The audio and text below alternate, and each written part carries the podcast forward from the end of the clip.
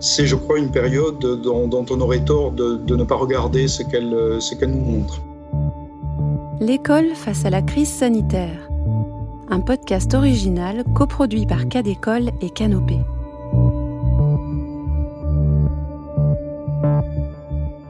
Que sait-on des effets de la crise sanitaire sur l'activité des professionnels de l'éducation, des élèves et de leurs familles? En novembre 2020, plus d'une trentaine d'intervenants présentaient les premiers résultats d'enquête menés sur la période du premier confinement lors d'un séminaire de grande ampleur.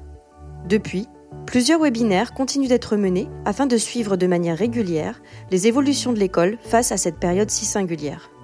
Reprenant les captations de ces différents séminaires et webinaires organisés par l'IFE et Canopé, la série de podcasts L'école face à la crise sanitaire propose de croiser le regard de la recherche et des professionnels de terrain.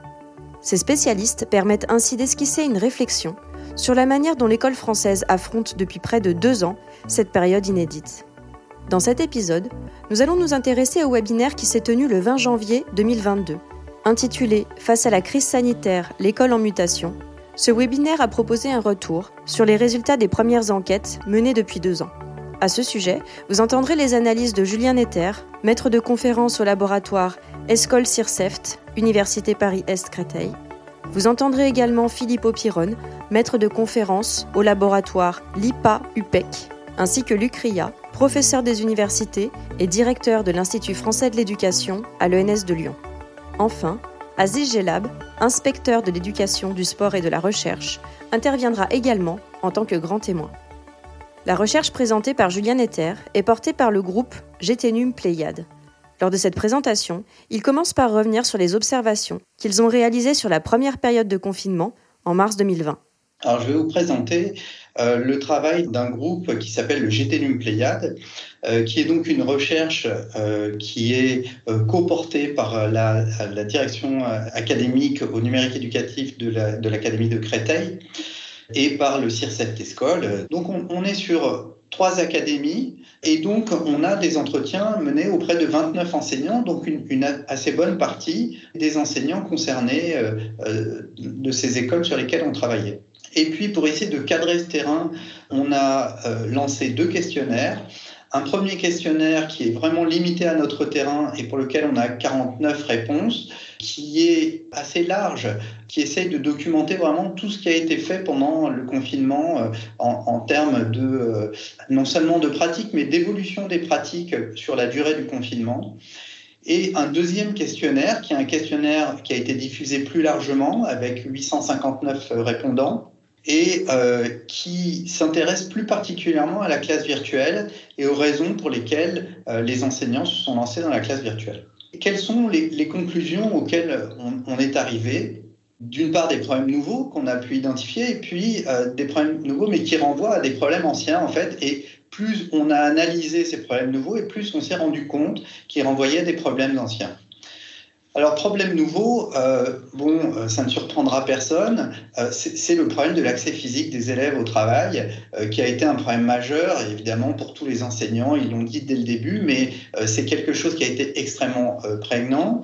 Et ils ont été là confrontés à, à, quelque chose qui avait été complètement oublié par l'école, peut-être depuis la Troisième République, c'est-à-dire l'idée qu'il faille faire venir les élèves dans un collectif, dans ce fameux collectif classe et euh, qui a une dimension euh, très importante puisqu'ils se sont rendus compte à cette occasion que quand on apprend dans un collectif classe, on apprend ensemble. Deuxième euh, problème, c'est assurer l'accompagnement des élèves. Il y a certes la question d'aller chercher ces élèves, mais même quand on est en contact avec les élèves, parfois on arrive à leur transmettre du travail, mais quel est le travail réel qui est fait par ces élèves euh, quand on ne les voit pas, quand il n'y a pas cette coprésence Comment est-ce qu'on peut les accompagner Parfois, quand il n'y a aucun retour de leur part? Et là, on est face à des enseignants qui, parfois, euh, jettent un peu des bouteilles à la mer euh, en espérant que quelqu'un va la trouver dans les foyers de leurs élèves. Et dans cette question de l'accompagnement des élèves, il y a le problème de leur motivation dans la durée, puisque même si certains ont été présents au début, il y a eu une forme de délitement de leur euh, motivation qu'on peut lier euh, avec les consignes ministérielles de, des révisions dans un premier temps et du retour aux apprentissages, peut-être pour remotiver aussi les élèves dans un deuxième temps mais qu'on peut lier en termes de pratique pour les enseignants à des changements de modalité dans la façon de mener la classe à distance, c'est-à-dire une diversification des façons de mener la classe à distance. Troisième problème, c'est l'utilisation de nouveaux outils, et en particulier avec euh, cette classe virtuelle dont on utilise l'équivalent euh, justement aujourd'hui, et qui demande tout un tas de nouvelles compétences. Vous voyez, voilà, je n'ai pas réussi à lancer mon PowerPoint. Euh, donc voilà, là, on est face à des questions qui sont à la fois des questions de technique, mais aussi des questions d'usage de ces outils et d'usage tout à fait différencié de ces outils. Et puis, enfin, quatrième série de, questions nouvelles, c'est euh, la question de la collaboration renforcée avec les parents qui sont apparus comme des interlocuteurs absolument incontournables. En petite section de maternelle, les enfants ne sont pas du tout autonomes, ni pour être en communication avec les enseignants, ni même pour faire le travail avec les enseignants. Par exemple, on a vu des classes virtuelles où les enfants étaient laissés seuls devant l'ordinateur et on voit les enfants qui s'en vont, enfin qui vont faire autre chose. Donc là, on est vraiment euh, dans cette idée de coéducation, mais très, très fortement euh, présente. La question du maintien des liens sociaux pendant la période de rupture physique avec l'école, et donc la question de l'évolution de la relation entre l'école et les familles, ressort également dans les résultats des enquêtes menées par Luc Ria et Filippo Piron. Donc euh, le travail que je présente aujourd'hui, c'est à partir de, quatre questions que j'ai pu poser euh, lors de cette euh, étude qualitative. Nous avons travaillé avec un certain nombre d'enquêtés, des professeurs qui ont accepté pendant deux mois de rendre compte de leur activité. Nous avons effectué dans cette approche qualitative des, entretiens de remise en situation pour comprendre dans le détail euh, les actions, les engagements auprès des élèves, dans leur capacité à poursuivre leur travail euh, dans ces conditions très particulières. 21 euh, mois plus tard, j'ai pu retrouver euh, la plupart de ces enquêtés et j'aurais posé un certain nombre de questions. Alors bien sûr qu'il va falloir prendre ça avec beaucoup de, précautions. Euh, la question de la coéducation qui vient d'être en tout cas évoquée par Julien Etter est ici au, centre de, la situation. Il y a une problématique tout à fait importante et stimulante actuellement, mais on voit peut-être que cette pandémie, ces deux années, vont nous obliger à reconstruire des codes dans cette relation entre les familles et le système éducatif, les acteurs de l'éducation. Euh, une personne enquêtée au niveau du collège insiste sur le fait que le confinement m'a permis de découvrir certains élèves et elle insiste particulièrement sur ce tissage de relations individuelles au sein du collectif. Une collègue encore en lycée insiste sur les émotions intenses, sur ces relations particulières qui ont pu, euh, en tout cas, voir le jour, et sur les liens forts qu'il existe et qu'elle a pu construire avec ses élèves. Et puis, euh, quelque chose que nous avons vu dans la communication juste avant, c'est aussi ces modalités de communication qui changent. Le lien avec les parents est devenu sans filtre, direct, sans passer par la passerelle établissement, afin de répondre plus rapidement aux besoins de guidage. C'est un professeur de, collège qui insiste sur ce point-là. Et puis, on se retrouve de nouveau euh, à l'école primaire. Concernant les échanges avec les parents, ils s'effectuent par des réseaux, par des blogs, par des mails. Donc, c'est tout un moyen de communication, euh, des moyens complètement nouveaux. Du coup, ils réagissent vite pour tout et n'importe quoi et veulent des réponses immédiates, quel que soit le jour ou l'horaire. Il faut établir de nouvelles règles de communication, savoir donner des limites. Juste pour revenir un petit peu euh, sur ce que nous avons déjà réalisé, comme le, et, et, Julien Netter, nous nous sommes lancés avec deux autres collègues, Romain Delès, euh, mon ancien collègue de l'Université de Bordeaux, et Séverine Chauvel, ma nouvelle collègue de euh, l'UPEC, nous avons entrepris une recherche dans laquelle nous avons distribué des questionnaires en ligne à un peu plus de 30 000 parents euh, et euh, presque 6 000 enseignants pendant la période de, confinement pour essayer de voir d'une part quelles étaient euh, les, les, expériences qu'ils avaient faites, les échanges éducatifs qu'ils avaient faites pendant la période, mais aussi pour essayer de, comprendre comment euh, les premières reprises de l'école, parce que la fin de ces questionnaires était euh, pendant la reprise donc partielle euh, de l'été 2020, et de manière complémentaire, nous avons prolongé cette recherche sous une perspective plutôt compréhensive en menant des entretiens semi-directifs avec des, enseignants et des enseignantes et des parents d'élèves. je dirais que mon, intervention pourrait se résumer un constat vraiment généralisé et très fort. le fait que les relations et les liens sociaux pendant la période ont été du moins renforcés, se sont intensifiés de manière très visible force de constater, comme je disais, que par-delà, je dirais, l'objectif d'assurer un maintien de la continuité pédagogique, voire didactique, euh, l'objectif primaire des enseignants que nous avons interrogés a été le maintien des liens sociaux pendant la période. C'était vraiment le souci principal, notamment euh, de ces enseignants ayant l'habitude de travailler dans des contextes dits difficiles, hein, dans lesquels euh, il y a plus de difficultés scolaires un constat d'une amélioration, en tout cas d'un empowerment, ou je sais pas comment, on peut dire, des, des, connaissances de ces enseignants, d'une partie de la, sociologie des populations d'élèves et des familles d'élèves, qui était une connaissance pour nous assez inédite et pour eux aussi. Non seulement des conditions, je dirais, matérielles du travail d'accompagnement scolaire pendant les, devoirs, euh, mais aussi euh, les conditions, je dirais, symboliques hein, de, l'expérience scolaire des élèves et des familles. Euh, quand je dis symbolique, c'est évidemment, je parle évidemment euh, des difficultés spécifiques que euh, les familles, notamment des milieux populaires, vivent dans l'accompagnement et dans l'accomplissement des, tâches du métier de parents d'élèves mais aussi du grand engagement et de l'implication très grande dont ces familles font preuve dans la scolarité de leurs enfants. Évidemment, contrairement aux doxa que encore aujourd'hui peuvent circuler hein, euh, dans des engagements des, familles populaires dans la scolarité de euh, leurs enfants. Euh, repenser la relation école-famille, y compris dans les manières de communiquer avec ces familles, en abandonnant pour pas mal d'enseignants euh, je dirais, les vieilles euh, méthodes de communication, les cahiers de liaison, mais euh, y compris en renonçant aux nouvelles méthodes, c'est-à-dire par des plateformes ou bien des applications qui ne sont pas du tout faciles pour certains parents parce qu'ils demandent doublement une maîtrise de, la forme écrite et aussi une maîtrise des nouvelles technologies qu'ils ne possèdent pas.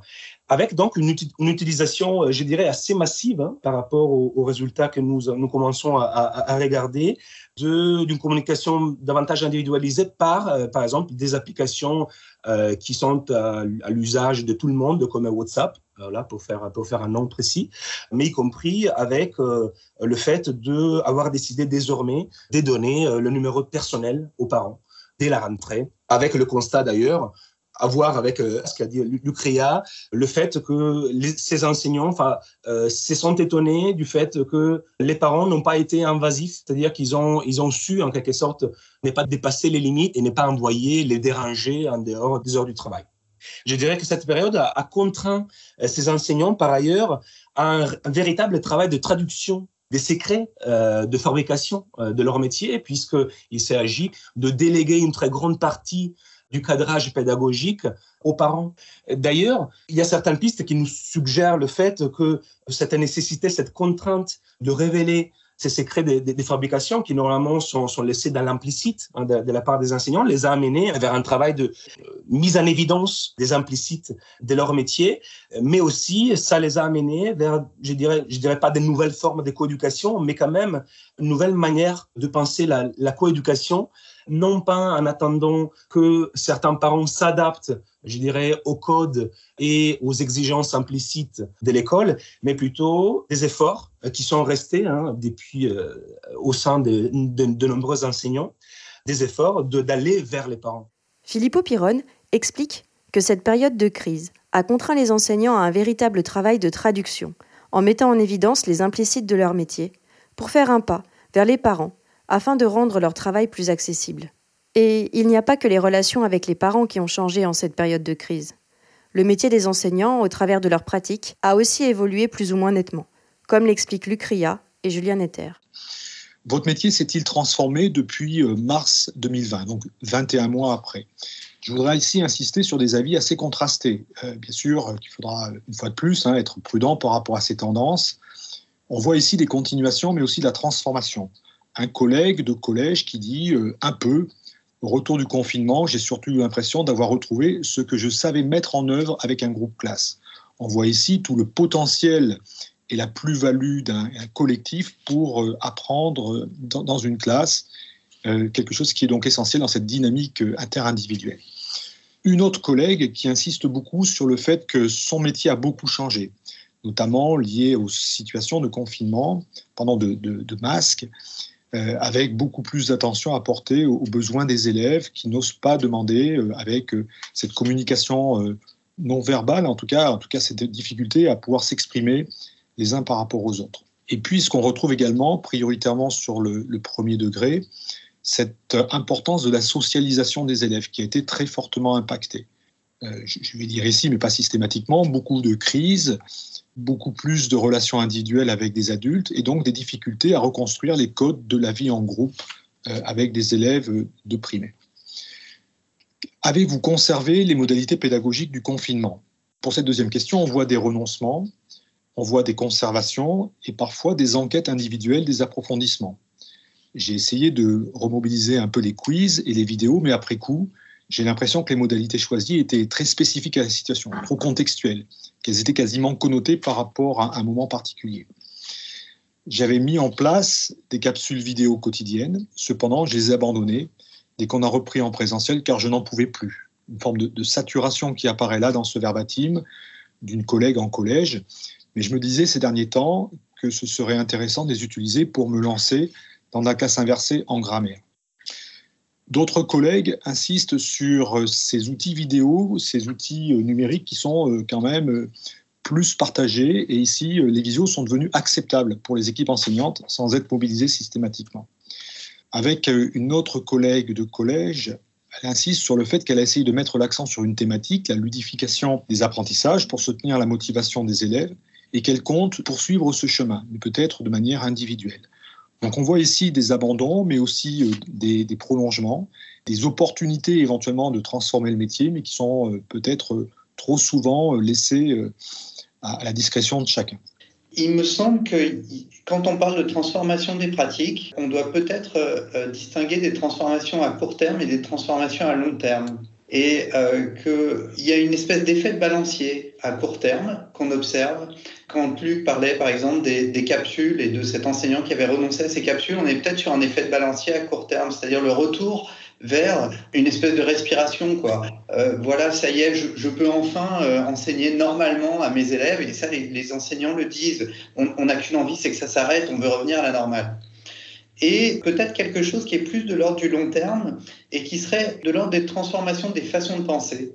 Et euh, il me semble que quand Philippot parle euh, du fait que les enseignants se mettent à voir ce qui se passe chez les élèves, euh, ce qui se passe dans les familles, et inversement d'ailleurs, quand les parents participent à la classe virtuelle et qui voient ce qui se passe dans une classe, c'est-à-dire qu'est-ce que c'est qu'un enseignant, ce que des, des parents ne peuvent jamais faire. Là, on est sur des transformations qui me semblent être de plus long terme euh, et, et, dont il faudrait vraiment pouvoir observer les, effets sur la durée. Là, je, crois qu'on a vraiment une articulation euh, intéressante. Je, rejoins cette idée hein, qui a certainement du, court terme et du long terme, qu'on est sur du développement professionnel. J'aurais tendance à penser que cette expérience euh, a été quand même fortement significative, a fortement impacté chacun des individus essayant de faire au mieux son métier et qu'il y a une ouverture des possibles, il y a des germes d'autres potentialités. Alors bien sûr qu'il y ait un, temps de rejet euh, qui est tout à fait normal par rapport à une forme de saturation. Les enseignants ont maintenant euh, conscience d'un certain nombre d'outils, de possibilités de, mailler du, présentiel avec du distanciel.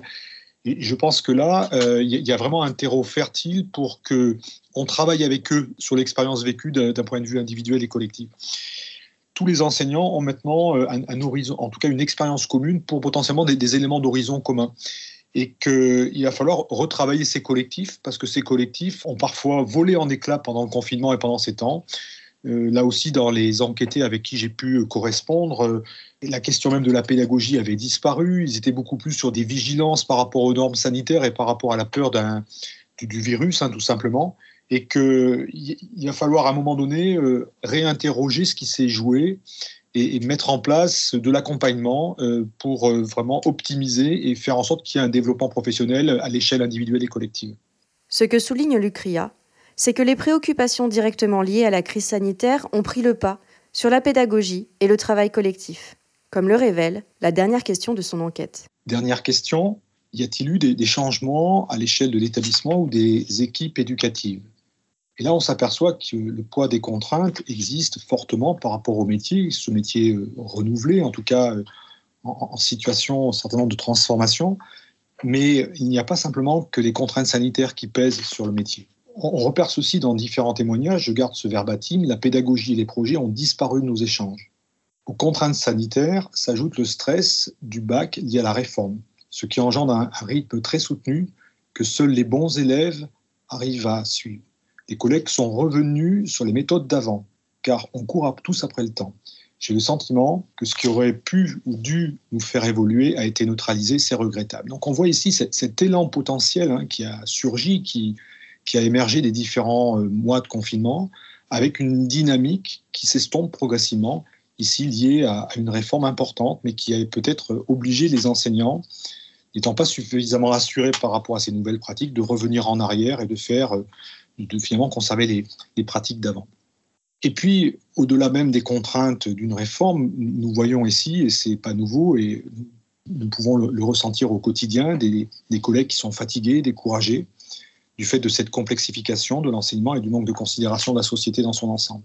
Il y a donc ici des contraintes physiques, mais aussi des contraintes symboliques par rapport à un métier en souffrance. Grande fatigue, lassitude. Beaucoup se posent des questions sur la suite à donner à leur carrière. Juste euh, dans la continuité du fil euh, que nous sommes en train de tirer, me semble-t-il, si on prend euh, l'école comme euh, une institution qui a comme, comme fonction, en tout cas implicite mais historique aussi, de, de, de maintenir ce, ce, collectif. Et je pense que par ailleurs, la, pandémie a bien montré que euh, les réactions, je dirais presque naturelles, des, enseignants ont été des réactions d'essayer de maintenir justement ces, liens sociaux avant même de, s'interroger sur le maintien des programmes scolaires, etc. C'est euh, en contrebalance peut-être euh, la reprise euh, scolaire avec ces présences perlées des enseignants, les problématiques liées à l'enseignement hybride qui est très complexe, montrent pour moi qu'il y a une certaine défiance aussi d'une partie hein, des individus formant cette communauté éducative vis-à-vis de ce collectif, en tout cas de, de s'engager collectivement, préférant peut-être pour certains ces modalités qu'ils ont su goûter, euh, euh déguster euh, pendant le confinement, c'est-à-dire des, des, des, relations individuelles, euh, parfois des cours presque individualisés que pas mal d'enseignants ont instauré pendant la période de, de, pandémie. Et en me confrontant un petit peu de manière pour l'instant informelle, mais nous sommes en train de, de travailler avec des, des collègues d'autres d'autres euh, États, notamment en Argentine et au Mexique, euh, il me disait que euh, cet, aspect-là est en train de, de, de, ressurgir de manière très forte chez eux, avec une voilà là où je dirais la, la, la mission publique de l'école était déjà suspectée par une partie des, des, des, acteurs, avec la crise cela se, se, se renforçait avec avec en quelque sorte une, un retour un petit peu dans un espace privé hein, qui qui peut pour moi mettre en danger hein, réellement réellement collectivité. Suite à l'écoute de ces présentations, Aziz Gelab, grand témoin de ce webinaire, souligne que les problèmes qui ont été identifiés lors du confinement existaient déjà, mais qu'ils ont été révélés par la crise, qui a eu un effet loupe. Très bien. D'abord, merci hein, pour l'invitation et que ça permet aussi de voir que en observant des terrains différents, on arrive à des éléments euh, convergents. Est-ce que l'école finalement aujourd'hui, si on revient, imaginons qu'on revienne à la situation antérieure, est-ce qu'elle sera la même? Et là, on a vu que grosso modo, certains enseignements se dégagent. D'abord, euh, ce que j'appelle donc cette nécessité de l'institution incarnation aussi de l'intérêt général, d'une stabilité qui résiste aux incertitudes. Par exemple, dans les différentes interventions, on a bien entendu le fait que l'école a fait peut-être un pas supplémentaire pour aller voir les, les, familles, ce qui ne lève pas toujours les malentendus. Et donc, beaucoup de parents ont interrogé, rencontré ont loué finalement cette institution qui est attentive, même si euh, des parents aussi s'en sont retrouvés un peu éloignés. Second enseignement euh, renvoie clairement aux inégalités sociales, qui ont souvent pour corollaire des inégalités d'apprentissage et de réussite scolaire. Il me semble que une fois qu'on a dit que l'institution euh, est nécessaire, le confinement a fonctionné aussi comme un miroir grossissant de ces inégalités. C'est-à-dire en gros, au lieu d'un regard un peu autour de statistiques froides qui montrent à l'évidence depuis bien longtemps qu'il y a des inégalités d'apprentissage et de réussite, on a vu des enseignants et des équipes éducatives, des chefs d'établissement découvrir les réalités effectives. Hein. Troisième enseignement, ce confinement a été l'occasion d'assister à une forte mobilisation des enseignants et des équipes. Et de ce point de vue, ça a redonné, même si c'est peut-être, et ça c'est une interrogation, c'est de savoir est-ce que ça va être durable, redonner finalement à l'institution un visage plus humain, plus empreint de care, hein, parce que nous sommes aussi sur les métiers de prendre l'attention des autres. Et enfin, et ça a été dit, il a rapproché les acteurs scolaires des parents. Et donc, je reviens un peu sur cette notion de, miroir grossissant des inégalités sociales. Pour la reformuler d'une autre manière, on se dit donc, au fond, la crise sanitaire, il ne faut pas qu'elle vienne finalement faire écran sur une réalité qui est aussi inégalitaire. C'est-à-dire qu'elle fonctionne comme un miroir grossissant, mais les inégalités préexistaient déjà. Sauf que de ce point de vue, elles sont devenues plus visibles, et avec elles, ce sont aussi des vulnérabilités qui sont apparues autour de questions qui restent en suspens, en tout cas qui ont déjà fait l'objet de recherches. Mais par exemple, si on prend la question du décrochage scolaire, plus qu'avant. Alors, ce confinement a été aussi euh, l'occasion pour les enseignants de réinterroger leurs pratiques et de se rendre compte aussi qu'il ne suffit pas de dire il faut s'organiser et organiser le travail à la maison, y compris d'ailleurs, alors ça c'est intéressant, euh, c'est que des enseignants eux-mêmes dans les témoignages vous disent que ça a été très difficile de créer ces conditions de travail, y compris pour leurs propres enfants. Donc ça dit quelque chose justement sur peut-être les écarts qu'on peut imaginer entre euh, des attentes et des réalités. Alors, euh, je termine un peu par ce propos. Finalement, qu'est-ce que c'est qu'une école qui est à venir, qui reste à repenser? D'abord, différents épisodes de confinement se redessinent l'école d'avenir. Une des interventions a bien insisté sur le fait qu'il y a des apprentissages, il y a des routines qui, soit on les retrouve, soit des nouvelles modalités d'enseigner, d'apprendre et s'intéresser aux élèves et aux stratégies d'apprentissage. Elle a mis en, évidence aussi le fait que la gouvernance du système éducatif ne saurait être du seul ressort d'un État centralisé. Réagir et s'adapter à des situations euh, revient aussi à demander aux acteurs et à laisser aux acteurs aussi des initiatives. Et on l'a bien vu. Elle a montré aussi que les acteurs de terrain sont capables d'inventer des réponses des réponses finalement au sens parfois aussi de bricolage, au sens positif, pour essayer de trouver des réponses. Peut-être aussi un des enseignements, c'est que clairement euh, l'idée de réinterroger cette forme scolaire, l'école dans les murs, mais aussi hors des murs, quelle pourrait être l'école de demain, elle interroge aussi le numérique éducatif. Est-ce que le numérique éducatif répond, permet aux élèves d'apprendre quand on sait aussi par ailleurs que la nécessité d'être dans des collectifs et de revenir en classe, comme ça a été dit tout à l'heure, est un élément extrêmement important, même si on sait qu'en classe, on peut également utiliser le numérique.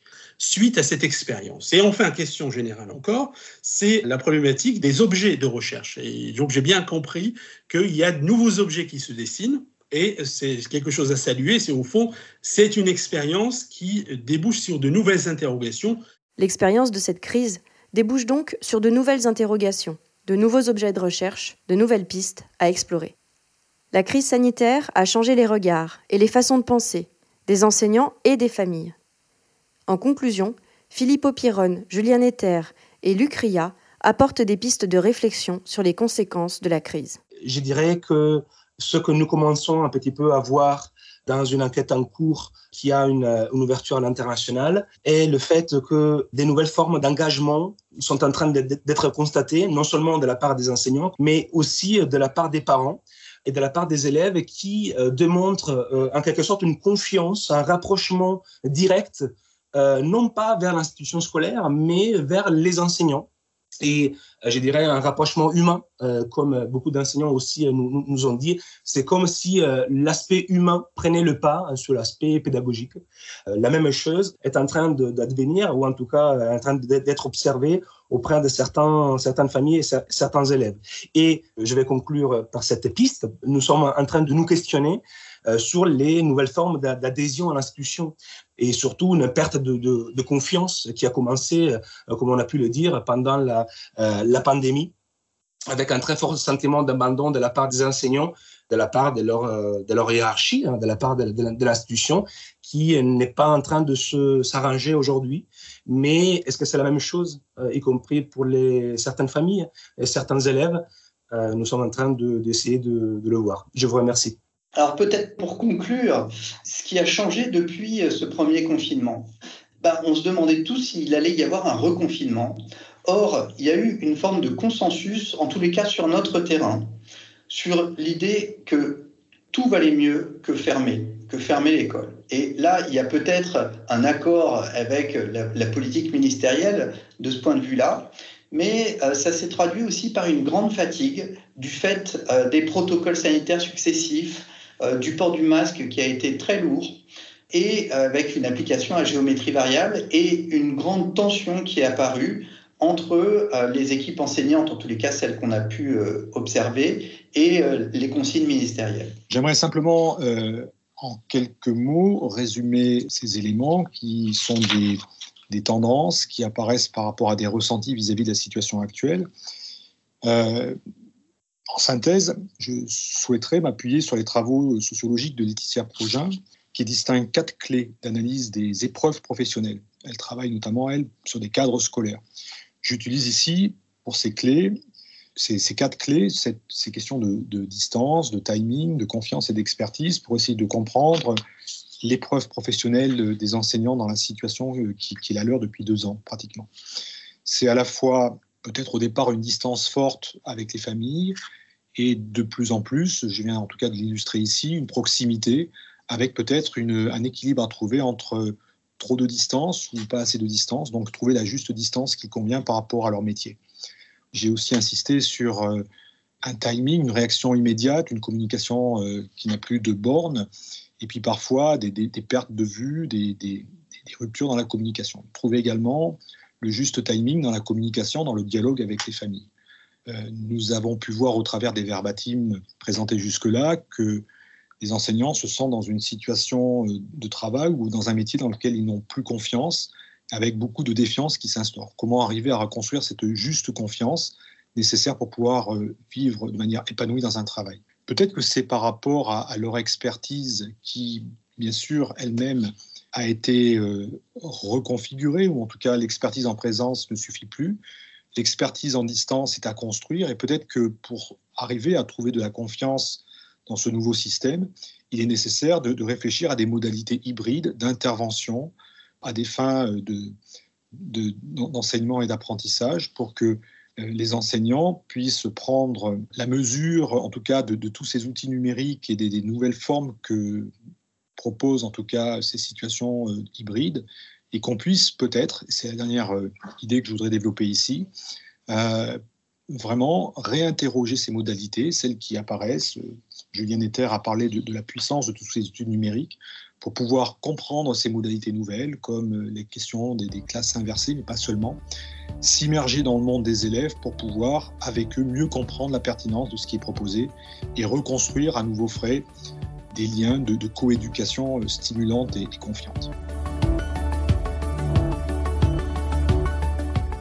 Ce sera le mot de la fin en ce qui concerne les résultats des enquêtes menées par Julien Netter, Philippe Piron, Luc Ria et leurs collaborateurs. Afin de découvrir des thématiques nouvelles abordées dans les différents webinaires, n'hésitez pas à tendre l'oreille du côté des autres épisodes de la série L'école face à la crise sanitaire. Merci à Canopé pour la captation sonore, à la réalisation de cet épisode Florence Sauvebois et au mixage Laurent Gaillard du réseau Canopé. À bientôt sur Cas d'école.